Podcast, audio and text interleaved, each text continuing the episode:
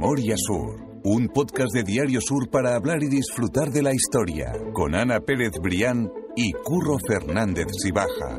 Espacio patrocinado por Cajamar, Banca Cooperativa. Hola Ana, ¿qué tal? Hola Curro, buenos días. Estoy un poco emocionado, porque hoy vamos a empezar una serie de capítulos que se van a ir repartiendo a lo largo de, del, dentro de las siguientes semanas y creo que es una iniciativa muy chula. Y es que vamos a empezar a, engañar a gente para que nos, nos acompañe en los podcasts de las siguientes semanas. Eh, claro, para que nos cuenten sus historias. Exactamente. Porque mira, eh, llevamos ya más de 100 podcasts. Hemos recorrido la historia de Málaga del derecho, del revés, de arriba, de abajo. Y eh, es cierto que falta una parte muy importante eh, que, no tenemos cubierta entre tú y yo, a pesar de que aquí pues sí hacemos entrevistas, invitamos a, protagonistas, pues eso, a Fanny de Carranza, cuando llega la Semana Santa hacemos algún capítulo especial, es decir, voces autorizadas, alguna vez hemos hablado con Maripe Palara, eh, pero sí que es cierto que el periódico ha publicado artículos de historia que son absolutamente maravillosos, unas investigaciones que, que merece la pena rescatar y que firman eh, Fernando Alonso por una parte y Víctor Heredia por otra. A veces trabajan en conjunto, de hecho, eh, bueno, los más fieles lectores y, seguidores del podcast, bueno, pues recordarán eh, la serie fabulosa que hacen en verano de A la sombra de la historia y cuentan unas historias de Málaga, pues que merece la pena ser rescatadas, ¿no? Entonces, bueno, pues como parte de las novedades de esta nueva temporada, pues habíamos pensado pensado. Curro y yo, que al final somos las dos patas del podcast, pues invitar tanto a Fernando como a Víctor en sucesivos capítulos para que sean ellos por los que cuenten sus propias historias y cómo hicieron las investigaciones pues que dieron lugar a temas como la casa número uno de Málaga, que es de la que vamos a hablar hoy, o cómo se casaron las hermanas Livermore, o es decir, un montón de cosas que son súper interesantes y que a mí particularmente me gusta escucharlo de boca de quienes lo han, de quienes lo han investigado. Entonces, hoy vamos a empezar en concreto con Fernando Alonso, que es eh, profesor de literatura en un instituto de Torremolino, en el IES Los Manantiales, pero que es un friki, como a mí me gusta decir a todos los enamorados de la Totalmente. Se incorpora ya por pleno derecho, bueno, él ya es uno de los grandes, a nuestra comunidad de frikis eh, del podcast eh, Memoria Sur y yo lo tengo aquí al lado y le tengo que decir que muchísimas gracias, Fernando, por dejarte engañar por nosotros. Bueno, pues muchísimas gracias, estoy ruborizado por esta presentación que yo no me esperaba así, pero bueno, que muchas gracias y yo encantado de venir a, hablar de cosas de Málaga que la que tanto nos gustan, de esta Málaga que tanto queremos. Así que muchas gracias a los dos. Es que es verdad que los, los artículos de Fernando y de, y de Víctor eh, a, mí me gustan particularmente porque se centran mucho, ya sabéis cuál es mi, mi debilidad que el siglo XIX y tienen una capacidad para contar todas esas historias que nos encantan de las familias, de, eh, de cómo empezó esa luminosidad de Málaga del XIX que al final terminó por construirlo todo, ¿no? Entonces, bueno, hoy vamos a contar una historia chulísima que, que escribió Fernando y déjame decirte, Fernando, que el otro día, además, por curiosidad, estuve mirando cuáles habían sido los 50, los 50 temas de historia más vistos en la página web en, en, el último año. Y el tema del que vamos a hablar hoy, la casa número uno de Málaga, eh, está en el top 3. Pues bueno, que, vamos, no, a hablar sabía, de ese no lo sabía yo que estaba, que estaba entre las tres primeras. Bueno, pues esta casa se le, puse de título la casa número uno de Málaga porque en realidad es desde donde empiezan a contarse las casas de Málaga. Eh, el distrito 1 sería el distrito centro, y resulta que esta casa, si nos colocamos en la Plaza de la Constitución, mirando hacia el norte, que es la calle Granada, y eh, esta casa hace esquina entre la calle Sánchez Pastor y la calle Santa María. Entonces sería algo así como las, como las 12 en la aguja del reloj y claro, eh, si uno se fija en la casa, en la, en la placa, viene exactamente manzana 1, polígono, polígono 1 del distrito 1 de, de, Málaga, que es el distrito centro. Entonces, a partir de ahí es la primera manzana de Málaga y a partir de ahí comienzan a contarse todas las casas, ¿no? Para que la gente se pueda hacer una idea, Fernando, y la ubique mm, de manera natural sobre la Málaga que paseamos hoy, es la casa eh, cuyos bajos son los de Mayoral, ¿no? Eso, de Mayoral. Justo. es que yo creo que así la gente sí, A mí estos mm. podcasts me gustan porque son, como yo digo, de, auricular y paseo. O sea, es de mm, verdad de poner y paseándolo por el centro porque es algo que podemos ver, o sea, que está todavía en Málaga, no vamos a contar una historia de algo que no, que no podemos tocar, por así decirlo. Yo me quiero detener primero en esa explicación, como tú estabas diciendo, de Distrito 1, que eso sí lo tenemos todos claro, polígono y manzana. ¿cómo se distribuían? O sea, ¿qué eran esos polígonos, qué eran esas manzanas? ¿Cómo se distribuía esa, esa Málaga o ese dibujo de Málaga? Bueno, pues yo esto no sé exactamente de qué época sería, porque la placa que hay puesta en la fachada es de los años 70. Entonces yo no sé cuándo se hizo exactamente esta numeración. No sé de hecho, la casa que vamos a referir, en Sánchez Pastor, hubo un tiempo que tenía el número uno, otra vez era el número nueve de Sánchez Pastor. A veces, pues, a veces empezaba a contar Sánchez Pastor a la altura de, calle Granada, al final, o se empezaba a contar a la altura de calle Santa María. Entonces yo no sé exactamente cuándo empezó esta numeración, pero claro, tiene la lógica que te he dicho, que si nos ponemos efectivamente al final de calle Larios, mirando hacia calle Granada, pues las casas empiezan a contar a partir de ahí, ¿no? Y tú te pones a mirar en muchísimas casas, de, en muchísimas calles del centro, y uno siempre manzana 18, polígono 7, y claro, el número uno es precisamente este, ¿no? Porque se empieza a contar en la Plaza de Constitución, que sería propiamente el centro. Yo quiero aclarar también que cuando hablamos de la casa número uno no estamos refiriendo a la casa más antigua de Málaga, sino que es desde la que empezamos la casa a, partir de la cual se empiezan a contar las casas de Málaga. Yo creo que la casa más antigua de Málaga, creo que es una calle en calle Salinas, que hay una en calle Salinas que puede ser del siglo XVI, de las más, de la antigua más ah, de las más antiguas habitadas, ¿no? Por supuesto, lo más antiguo de Málaga la Alcazaba, pero me refiero a lo que es edificio como más antiguo habitado. Estamos hablando de efectivamente de la casa a partir de la cual se empiezan a contar todas las casas de Málaga, ¿no? No solamente las del centro. Con todo lo que vino después, con la construcción de Calle Lario y todo eso. Con todo eso. Ahora, esta numeración, ¿de qué época es? Ya eso no me lo sé yo exactamente eso. Por empezar a, meternos en materia, si quieres, antes de, que nos metamos en lo que es la casa en sí, vamos a contar, si quieres, que allí realmente antes lo que había era un convento. Un convento. Un convento de, de carmelitas, fundado por el propio San Juan de la Cruz, que tiene su, su propia historia, que se fundó en 1587 y que el propio San Juan de la Cruz vino, que entonces era una persona muy, muy humilde, muy cercana a las monjas y a la religiosa, y él vino a trabajar en la propia obra.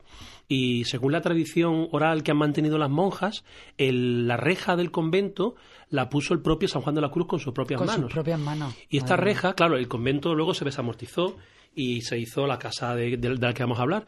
Y cuando se desamortizó el convento, pues lo, echaron abajo y, y, las monjas se llevaron todo lo que pudieron. Pero las cosas que actualmente se conservan, pues claro, luego este convento se pasó a un, a un, lugar, a un lugar cercano a la calle Carretoría, en la calle Don Rodrigo, donde están las monjas carmelitas, y sufrió un incendio durante, bueno, lo, quemaron durante la guerra civil, y entonces mm, prácticamente no se conservan nada, pero sí conservan dos cosas, que son la reja del convento, que la siguen manteniendo allí, y el pozo el pozo que había en este convento de la calle Ara Sánchez Pastor, sí lo trasladaron y está ahí, el, pozo, el pozo con el brocal de piedra.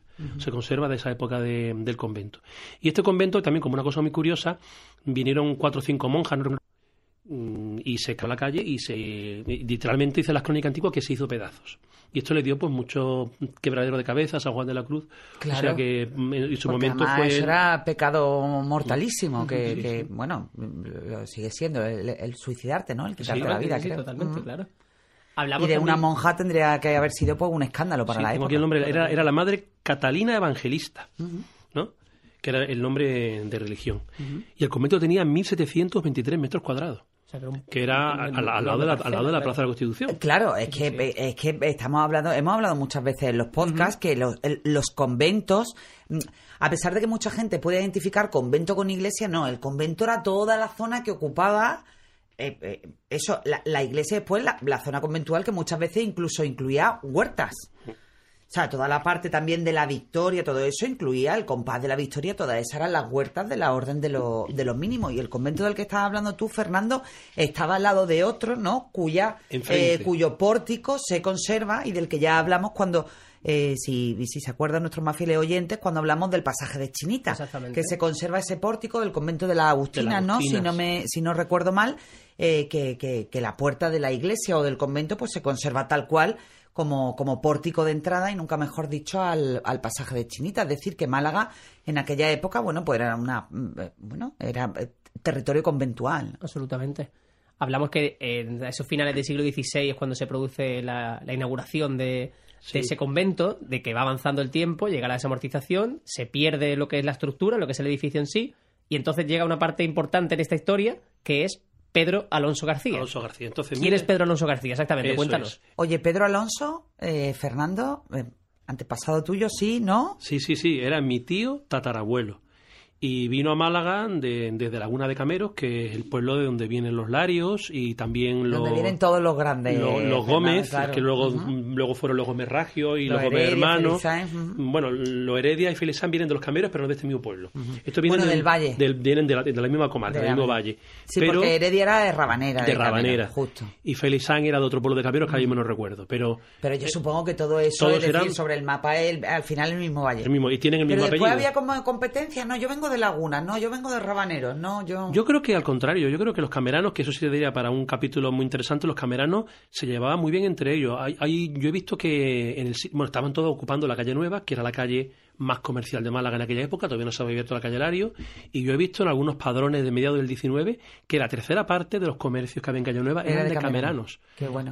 Oye, y nos lo hemos preguntado un montón de veces, Fernando, eh, ahí supongo que funcionaría el boca-oreja, es decir, el hijo del Heredia se ha ido para allá y le ha ido fenomenal, o eh, Pablo Lario, eh, una vez que se ha quedado viudo, se ha ido, bueno, que, aunque ahora parece que no se quedó, que no se quedó, se quedó viudo de la primera mujer, pero no de la segunda, que la segunda se quedó allí, pero entonces funciona funcionaría el boca oreja, porque si no, no se entiende aquella auténtico éxodo, además un éxodo absolutamente brillante del cual estamos absolutamente orgullosos, de cameranos, de, de ilustres riojanos aquí a Málaga a probar suerte. Claro, y además tú piensas que eran, eran familiares todos de ellos. La zona de los cameros entró en una gran crisis porque ellos se dedicaban a la, a la ganadería. y la ganadería entró en crisis y entonces tuvieron que buscar otra fuente de ingresos. Y resulta que las cañadas de la transhumancia empezaban en la zona de Soria, de La Rioja y llegaban hasta Andalucía.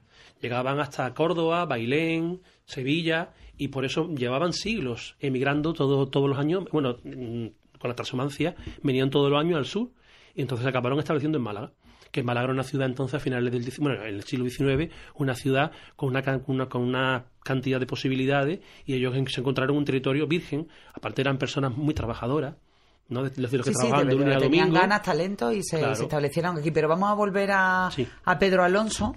El, propietario, el constructor, el impulsor de esa casa número uno. Eh, cuéntanos un poco la historia de, Pedro Alonso era, como digo, de Laguna de Camero, el mismo pueblo de los Larios.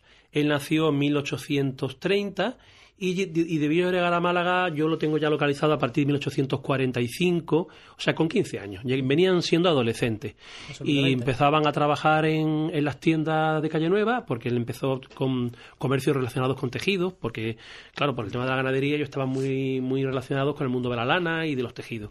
y entonces trabajaban como, como bestias, dormían en las propias tiendas, trabajaban de lunes a domingo, dormían debajo de los mostradores, tenían como una especie de camillas con ruedas y, y, trabajaban continuamente. Y tras pues como 15 años o así trabajando de sol a sol, pues consiguió unos pequeños ahorrillos y se asoció con su primo, con sus dos primos, que eran los hermanos Gómez García, porque él era Pedro Alonso García y los otros eran los hermanos José Agustín y Juan Gómez García que eran de donde vienen luego los Gómez Hermanos y los Gómez Mercado y luego los Gómez Ragio.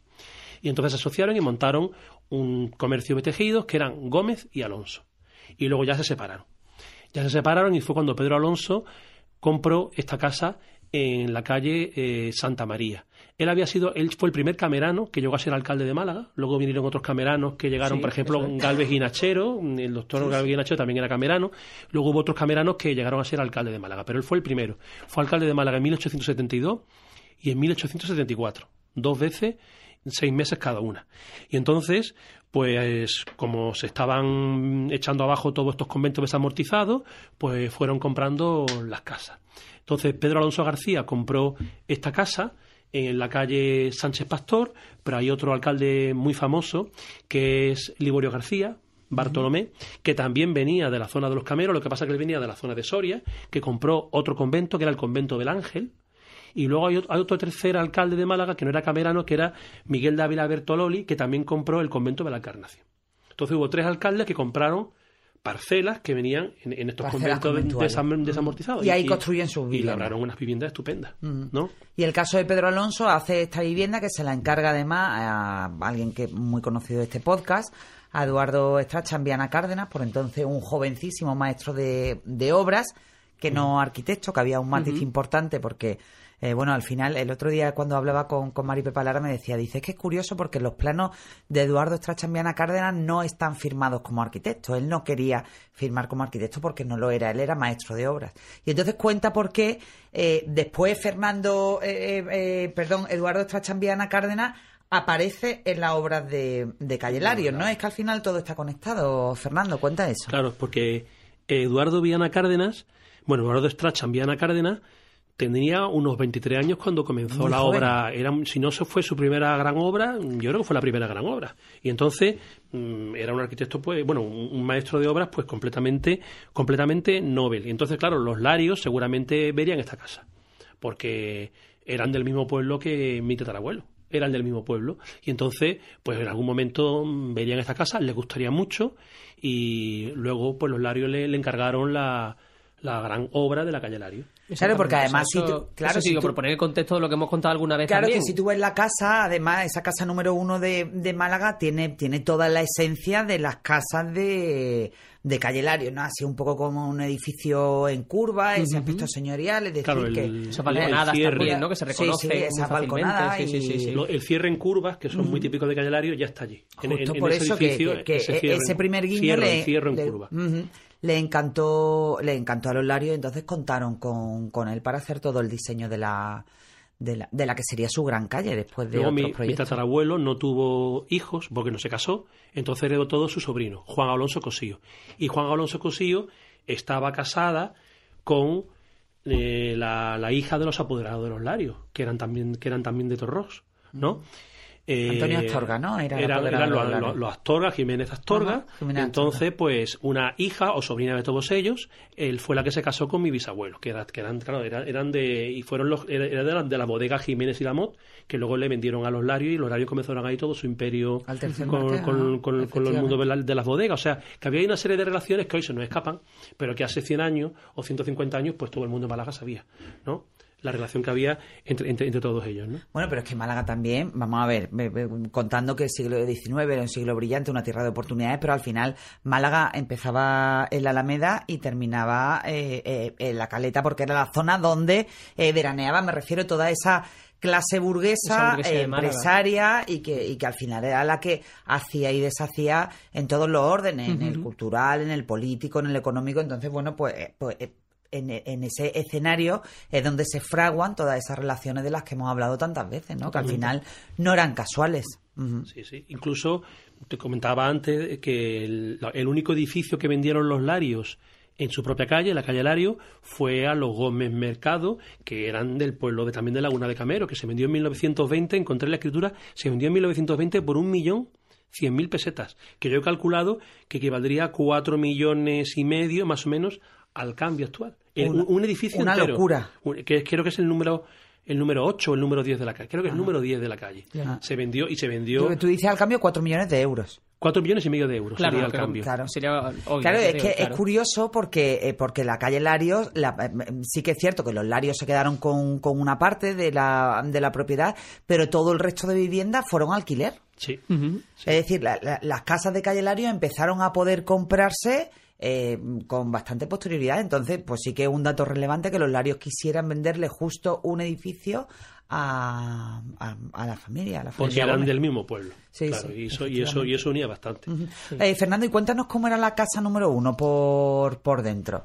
Que además tenemos la suerte de que se conserva de que se conserva en bastante buenas condiciones. Sí, eso es interesante, ¿no? En saber que a día de hoy es una de las cosas que se conservan en, en, la, en la mala actual y que se puede ver, o bueno, se puede ver, quiero decir, quien pueda entrar va a ver que esa casa sigue siendo como en el momento de su, de su construcción o de la, idea original que hubo. Es lo, es lo, más sorprendente, es como si fuera una, una cápsula del tiempo que llamamos. Se ha mantenido, y bueno, nos referimos sobre todo a, la primera planta que era la, la, planta noble, la planta señorial. Porque la casa solamente estuvo habitada por mi familia desde que empezó a habitarse en 1879. Pedro Alonso García, el pobre nada más que la disfrutó dos años porque se murió de edema de glotis siendo teniente de alcalde de Málaga, se murió con 51 años. Y entonces nada más que disfrutó la casa dos años. Y la casa la, disfrutó su sobrino, Pedro Alonso, eh, Juan Alonso Cosío, y la pues estuvo viviendo allí hasta aproximadamente, bueno, él se murió en 1905, pero la, familia estuvo aproximadamente hasta los años 20 del siglo pasado, viviendo en la casa.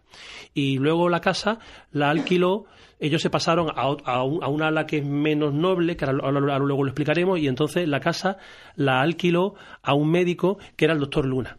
Y entonces, claro, al, el médico, pues lógicamente la cocina no la cambió, porque un médico, la consulta de un médico no necesita cocina. Cuarto de baño en aquella época eran inexistentes, en los años 20 no había parte de cuarto de baño. Entonces la casa se mantuvo. se hacía en los dormitorios, claro, no había baño como hoy lo entendemos. Claro, entonces la casa se mantuvo igual, porque al convertirla en consulta, pues no había necesidad de reformar la cocina ni, ni, ni cuarto de baño, porque la consulta no hace falta tener una bañera ni un lavabo en una consulta. Y entonces la casa se mantuvo igual hasta los años 60. En los años 60, pues el doctor Luna ya estuvo él y luego su hijo, se convirtió en un almacén de ropa, de moda Gacela, que era la tienda de ropa que había en el portal. Entonces se convierte en un almacén de, ropa y entonces la casa pues tampoco se cambia, porque para un almacén no hace falta echar tabique abajo.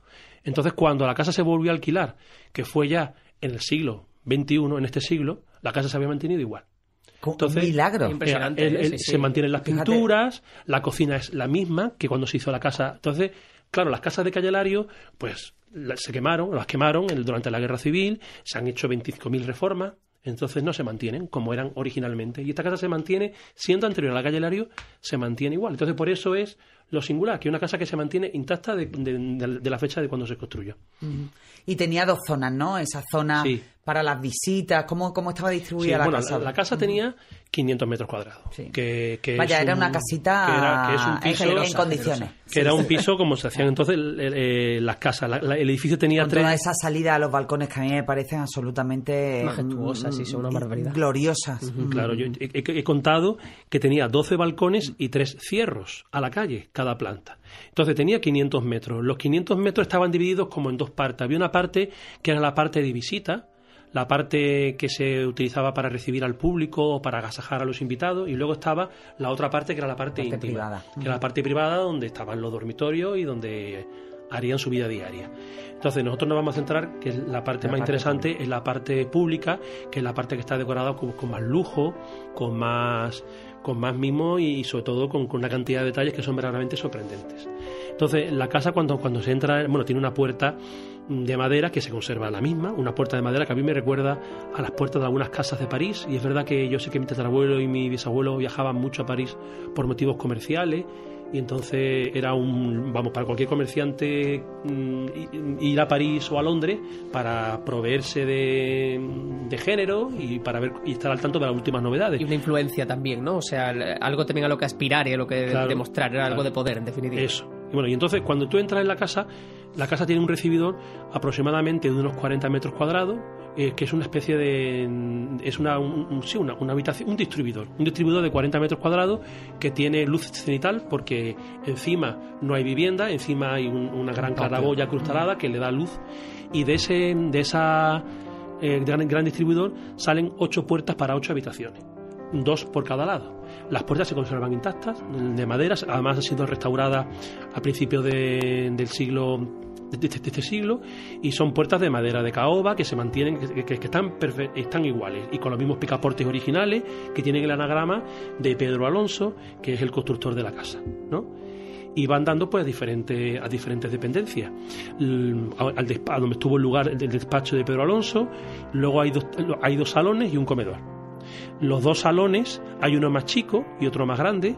El salón más chico pues para, recibir a visitas, porque era pretencioso recibir en un salón muy grande. salón de, de grandes eventos. solamente, y además el salón de grandes eventos se podía prolongar con el distribuidor para hacer bailes o para... Sí, se podían hacer las puertas y entonces ya era se podían abrir las puertas. El salón pequeño es muy bonito porque él que da al cierro esquinero, tiene vistas a la catedral, tiene una chimenea de mármol y, bueno, y, los, cierres de madera, la, madera de los laterales están embutidas en la pared, tiene una serie de detalles mm, que son verdaderamente eh, muy llamativos.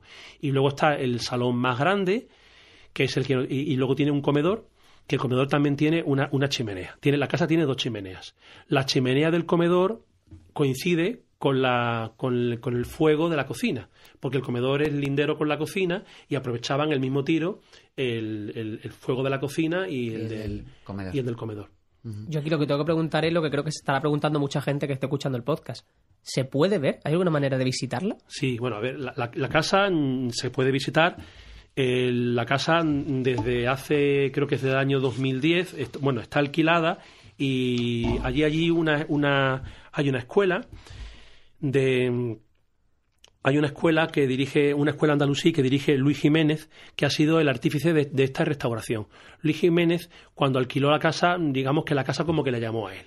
Y entonces, él cuando vio esa casa tan diferente, tan original, pues decidió alquilarla y, llegó a un acuerdo con la propiedad y fue restaurando diferentes partes. Entonces, él ha restaurado todas las puertas, todas las, todas las puertas de los cierros y luego lo mejor que tiene la casa que para mí son las pinturas, las pinturas originales del siglo XIX que se han conservado. Estas pinturas que se hacían bajo petición era algo parecido a los suelos hidráulicos, estos suelos hidráulicos que luego vinieron y que eran diferentes en cada casa porque eran diseños originales, pues igual pasaba con las pinturas. Las pinturas se hacían al fresco en las paredes y se cogía un motivo y se repetía pues diferentes veces ese motivo. Y las pinturas se conservan en el despacho, se conservan en el salón y se conservan en el comedor y luego también en el recibidor.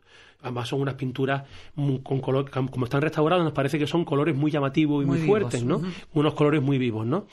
Y, la verdad que, sorprende porque posiblemente en muchas ¿eh? casas estas pinturas eh, se Voy a verlas ya, ¿eh? Tengo ganas, sí, por eso es que estamos hablando de esto y me... Ah. pues estas pinturas pues estarían en muchas casas malagueñas, pero se han ido perdiendo. Luego ya se encalaba, bueno, se encalaba, no se iba pintando y se iban perdiendo. Sí, que por cierto, en las notas del podcast, como decimos siempre, va el, el, texto que, que, motiva este podcast, que fue el artículo que escribió Fernando, pero sobre todo una galería de fotos donde se ve fenomenal todos esos detalles, todas esas cuestiones de la que está hablando Fernando y que, bueno, a mí me ha dejado absolutamente maravillada y creo eh, que ha sido un arranque espectacular de nuevos podcasts compartidos tanto con Fernando como con, con Víctor, ¿no? en este caso con Fernando Alonso. Totalmente. Yo creo además eso que, que entran ganas de, de, visitarla, de pasear por Calle Lario y que sepamos en definitiva que también hay, bueno, por Calle Lario, por la Plaza Constitución, en ese entorno quiero decir, y saber que dentro de los edificios también hay cosas llamativas y que también hay... Sí, eh, sobre todo ocurre que era otra manera diferente, totalmente diferente de, vivir, teniendo en cuenta que las primeras casas modernas, entre comillas, de Málaga fueron las de calle Lario, pues las de antes, lo decía antes Fernando muy bien, ¿no? Por ejemplo, no existían los baños.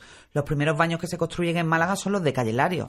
los baños tal y como hoy lo entendemos. Antes eso, pues el aseo se hacía en las habitaciones, pues con las jarras, con la como, una especie, las bañeras no se utilizaban, las bañeras, bueno, cuando te bañaba, te bañaba casi casi en el entorno de la cocina para, para aprovechar también el calor y no tener que, transportar eso, ¿no? Entonces, y, y, a mí me resulta también muy, muy curiosa esa diferenciación, claro, para el que podía permitírsela, por supuesto, entre la parte pública de la casa, de recibir. Imagínate, muchas veces los negocios se cerraban en las propias viviendas. Totalmente. ¿Cuántas veces hemos hablado de los palacetes de la Alameda, pues donde se fraguaban los grandes negocios de las grandes familias, incluso los matrimonios, ¿no?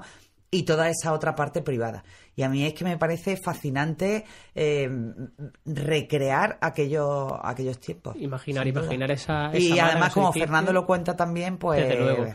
Yo invito... me he dado un paseíto. No, no, no, yo invito de verdad eso. Vamos a dejar las notas eh, del podcast, como siempre, ese enlace, como estaba diciendo Ana, y yo de verdad que invito a la gente a que se pase a verla, tanto por la calidad de las imágenes como por el texto. O sea, está todo explicado con mucho detalle, es muy fácil imaginarlo y, es de agradecer también. Pero esto, esto que decís de la, de la zona pública, zona privada, yo me acuerdo en mi casa que, que cuando era chico había un salón que solamente se abría cuando venían ah, visitas. bueno, claro, sí, Entonces solamente se abría para la cena de Nochebuena, para el Día de los Reyes Magos y cuando venía alguna visita. Que por cierto era la mejor habitación de la casa. Total, y que era la mejor habitación de la casa. Y no se utilizaba, y teníamos prohibido entrar en esa habitación. Y tampoco es que tú vivieras en un palacio, no, no, en una casa más o menos normalito. sí, sí, es que eso era la Y estaban los mejores muebles eh, y no se usaban nunca. Los marcos de plata. Era para exhibir, en definitiva. Era, era cuando no, para recibir a las visitas. entonces, entonces era, era una tradición en Málaga que había una sala que normalmente estaba muy cerca de la entrada y era para recibir a las visitas. Y luego tú, la familia tenía el cuarto de estar. Eso, y ya los muy íntimos sí entraban en el cuarto de estar, pero los muy íntimos, pero la visita, que entonces era no costumbre la de visitar, mm, que había, vamos, que incluso algunas casas decía, se reciben los miércoles o se reciben los martes, que era el día de la visita. ¿no? Entonces, eh, claro, esta casa no tiene una habitación, tiene pues más dependencias, ¿no? El despacho de Pedro Alonso estaba justo encima de su tienda. No hemos hablado de la tienda. Él, en el local del, del edificio, abrió su un gran bazar comercial que era una tienda a la moda de aquella época, una tienda en la que se vendían pues pues todo tipo de cosas. Tengo tengo apuntado por algún sitio pues que se vendían desde lámparas, se vendían cuadros, se vendían vajillas, se vendían paraguas, se vendieron las primeras radios. Eh, Liborio García también montó otro, otro bazar comercial abajo y entonces él tenía, el él tenía el despacho junto encima del bazar comercial. Algunos comercios en Málaga eh, el despacho del dueño estaba encima, incluso tenía en el suelo algún tipo de trampilla para poder vigilar o ver lo que pasaba en la tienda. Entonces el despacho se colocaba siempre encima de, de, la tienda para poder hacer, hacer la vigilancia. Luego el, local, claro, el, el, edificio no ocupa todo lo que era el convento de San Juan de la Cruz, eran 1.700 metros cuadrados. De esos 1.700 metros cuadrados hubo unos 300, 400 metros que pasaron a la calle, a ser vía pública, y entonces el edificio ocupaba 500 metros de ese, de ese antiguo convento. Y esos 500 metros corresponden con la iglesia del convento, con lo que era la iglesia del convento que estaba justo dando con la calle para, para primero para facilitar el, acceso de, del público a la iglesia y segundo para separar la parte conventual del ruido de la calle. Sobre todo por el Entonces, para aislarlo de la calle, el convento estaba entre al otro lado de la iglesia. En la zona menos bulliciosa. Entonces, el edificio coincide con lo que era la iglesia del convento. Curioso, curioso, mm. muy llamativo, de verdad. Bueno, como yo digo lo de siempre, que nos quedaríamos hablando más rato, pero bueno, vamos a tener que, ceñirnos a. Yo creo que hemos hecho un, fichaje extraordinario y como Fernando se va a dejar engañar muchos más días para contarnos su fabulosa historia, yo creo que, que como primer recorrido ha, sido fantástico. Fernando, mil gracias por estar con nosotros y te, esperamos a la próxima, que no va a tardar mucho, no te lo advierto, ¿eh? Ana, mil gracias como siempre, de verdad. Y a ti siempre, Curro. Memoria Sur es un podcast de Diario Sur. Escucha un nuevo episodio cada semana en iVoox, Spotify, Apple Podcast y consulta las referencias de este episodio en diariosur.es.